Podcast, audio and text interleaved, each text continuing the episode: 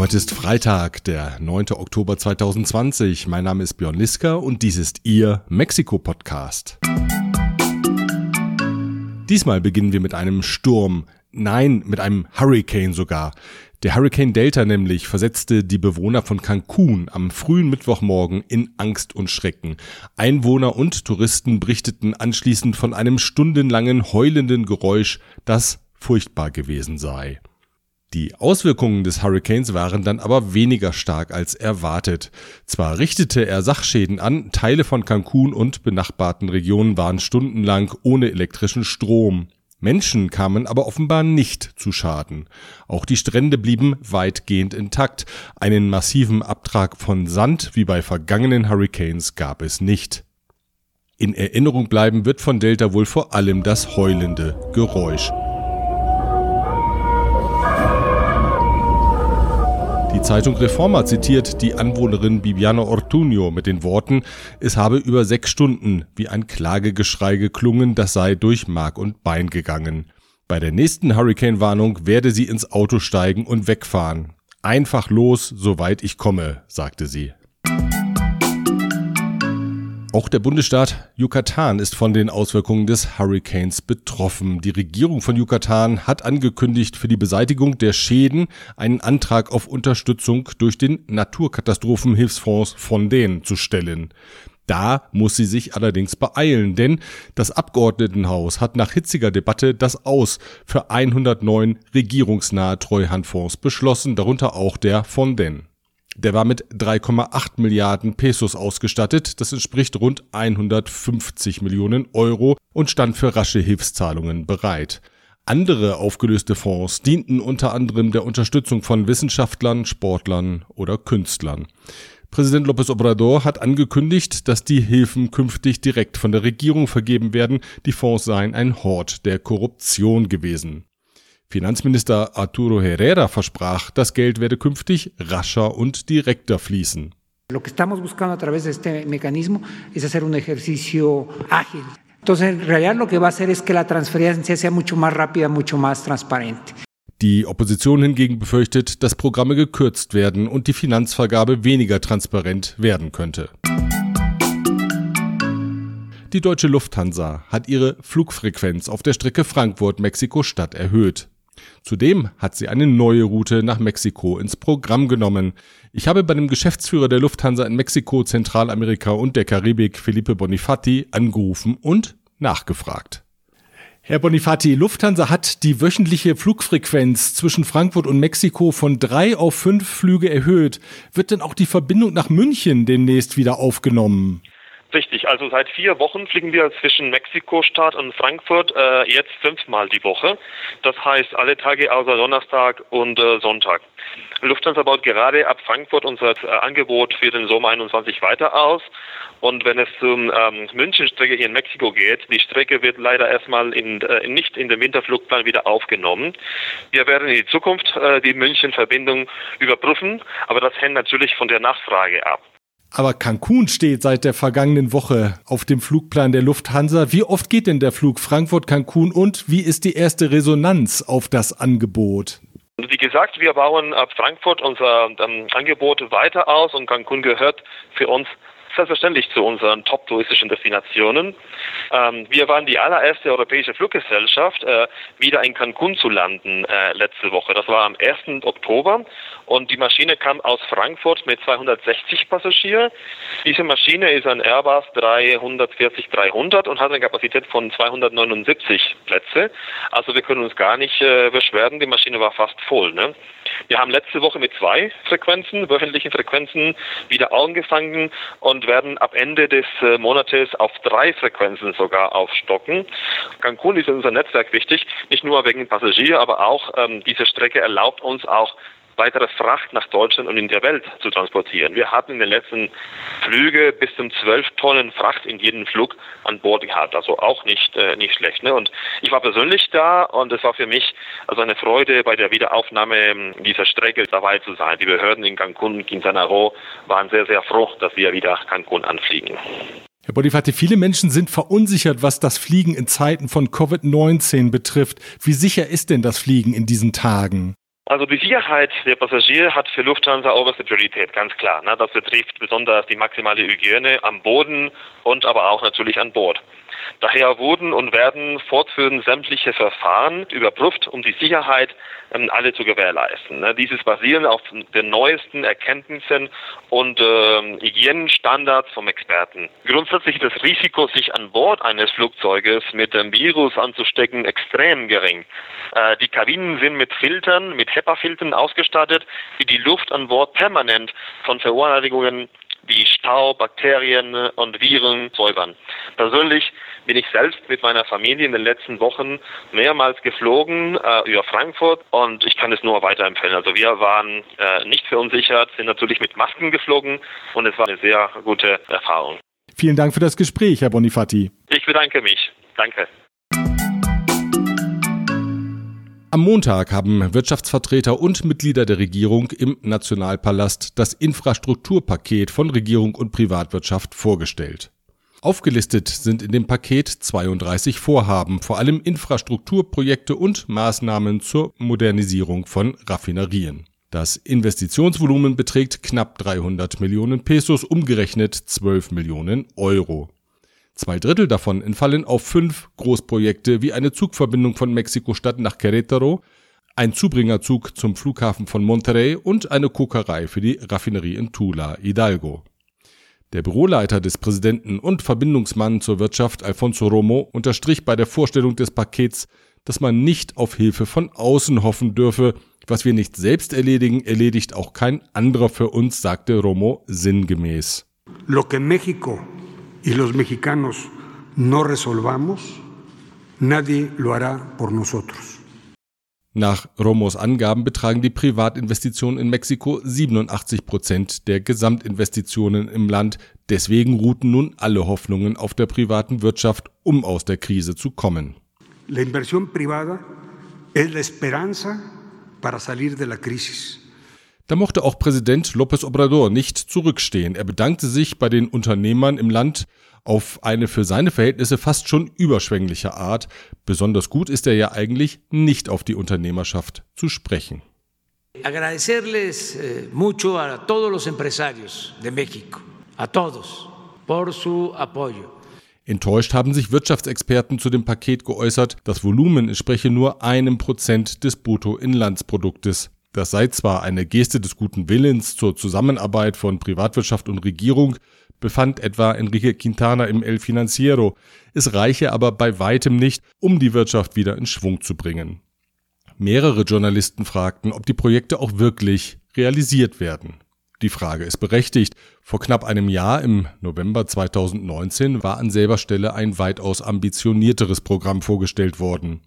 Es hatte das dreifache Investitionsvolumen der aktuellen Summe und umfasste 147 Projekte. Umgesetzt wurden davon allerdings nur sieben.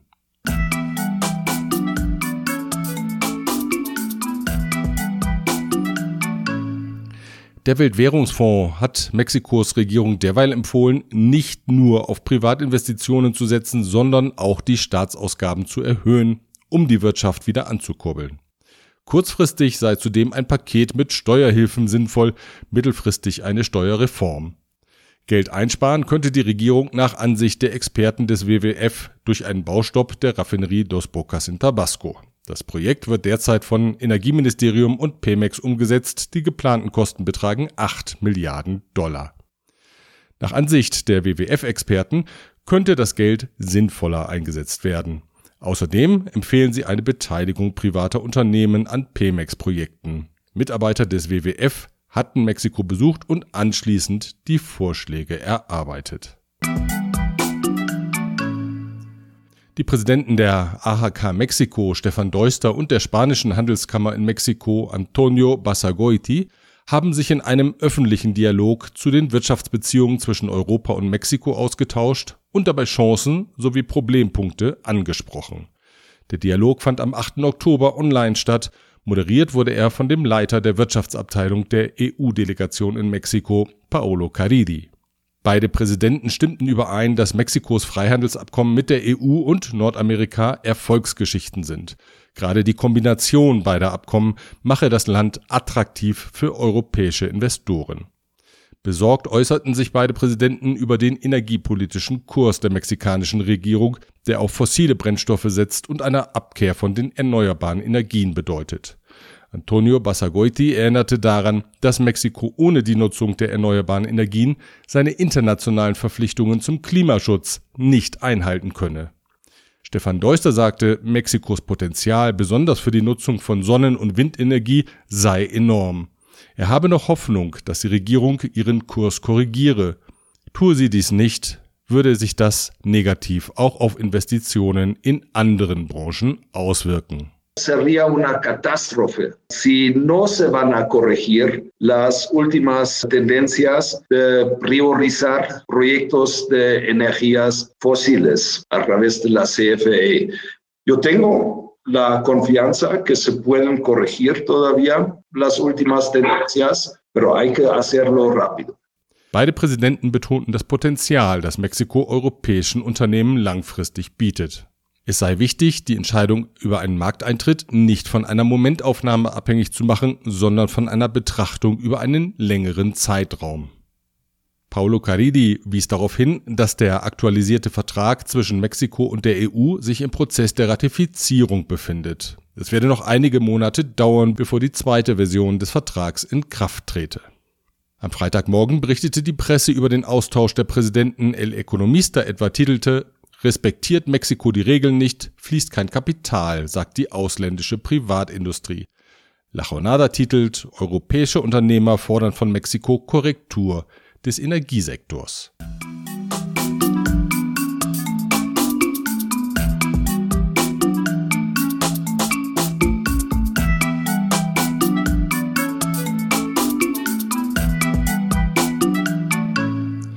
Alle vier Jahre vergibt die italienische Stiftung Fondazione Frate Sole Architekturpreise für Kirchenbauten in aller Welt. In diesem Jahr wurde der Neubau der Kirche Santuario del Señor de Tula im Städtchen Jojutla in Morelos mit dem zweiten Platz ausgezeichnet. Der Preis ging an die in Mexiko-Stadt ansässigen Architekten Derek Dellekamp und Jachen Schleich. Ich habe mit dem Schweizer Jachen Schleich über das Projekt gesprochen. Der Architekt stammt aus dem Kanton Graubünden und lebt seit 13 Jahren in Mexiko. Guten Morgen, Herr Schleich. Beschreiben Sie doch einmal mit Ihren Worten die Architektur der Kirche und die Idee, die Sie umgesetzt haben. Es ging darum, in einem bestehenden Raum, wo es bereits drei Kirchen hatte, die alle aus, aus verschiedenen Zeiten sind, aus, aus dem 17. Jahrhundert, die erste aus dem 19. Jahrhundert und auch aus dem 20. Jahrhundert. Die wurden alle von mehreren Erdbeben in der Geschichte schon ein bisschen in Mitleidenschaft gezogen. Und das letzte Erdbeben von 2017 hat dann eben der, diese neuen Kirche so stark beschädigt, dass man die abbrechen musste. Und dann ging es darum, eine neue Kirche für etwa 400 Personen zu planen, zu bauen, die in diesem Ensemble mit diesen alten Kirchen äh, funktioniert. Und wir wollten diesen Platz vor der Kirche wirklich sehr öffentlich machen und die bestehenden Kirchen damit einbeziehen, mit einem großen Platz, mit einem Material aus, aus Backsteinboden und dann die Kirche in diesen Boden reinlassen und mit diesem großen Dach versehen, das oben drauf steht, das die Kirche schützt vor Regen und vor Sonne. Das war so, so die Grundidee. Und wie ist der Neubau von der Gemeinde, von den Menschen in Chuchutla angenommen worden? Also ich, ich habe da so drei, drei Erfahrungen.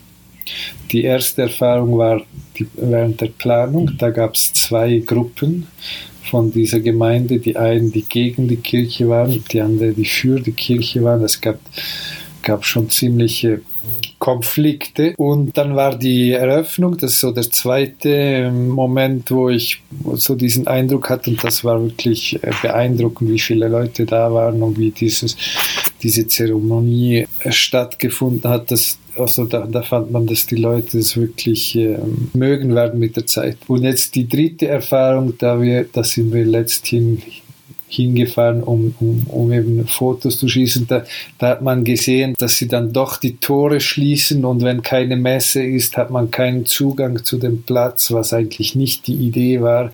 Das ist jetzt ihre Kirche und die machen jetzt halt ein, einige Veränderungen, die wahrscheinlich nötig sind. Äh, vielleicht können wir ganz kurz zum Abschluss nochmal auf die architektonische Situation generell in Chuchutla blicken. Was würden Sie sagen? Wie sieht es da aus, drei Jahre nach dem Erdbeben von 2017? Ja, das ist eine, eine etwas politische Frage. Die Kirche war Teil von einem Programm, das äh, von der Stiftung des Infonavit finanziert wurde.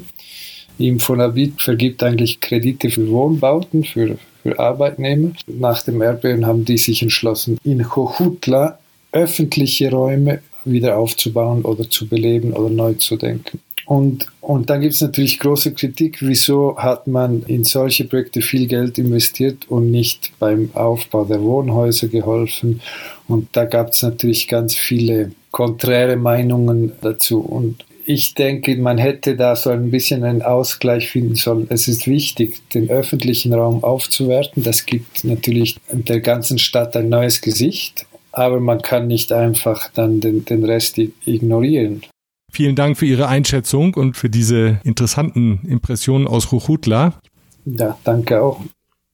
Und auch wenn Sie das eben nicht gehört haben, selbstverständlich habe ich Jochen Schleich zu dem Preis gratuliert. Wenn Sie sich ein eigenes Bild von dem Neubau der Kirche machen möchten, gehen Sie einfach auf die Webseite liska.info. Dort finden Sie einen Link zur Übersichtsseite der Fondazione Frate Sole mit Details und Fotos der Kirche in Jojutla. Damit endet dieser Mexiko-Podcast. Ich würde mich freuen, wenn Sie ihn weiterempfehlen und besonders freue ich mich darauf, Sie am nächsten Freitag wieder begrüßen zu können. Bis dahin.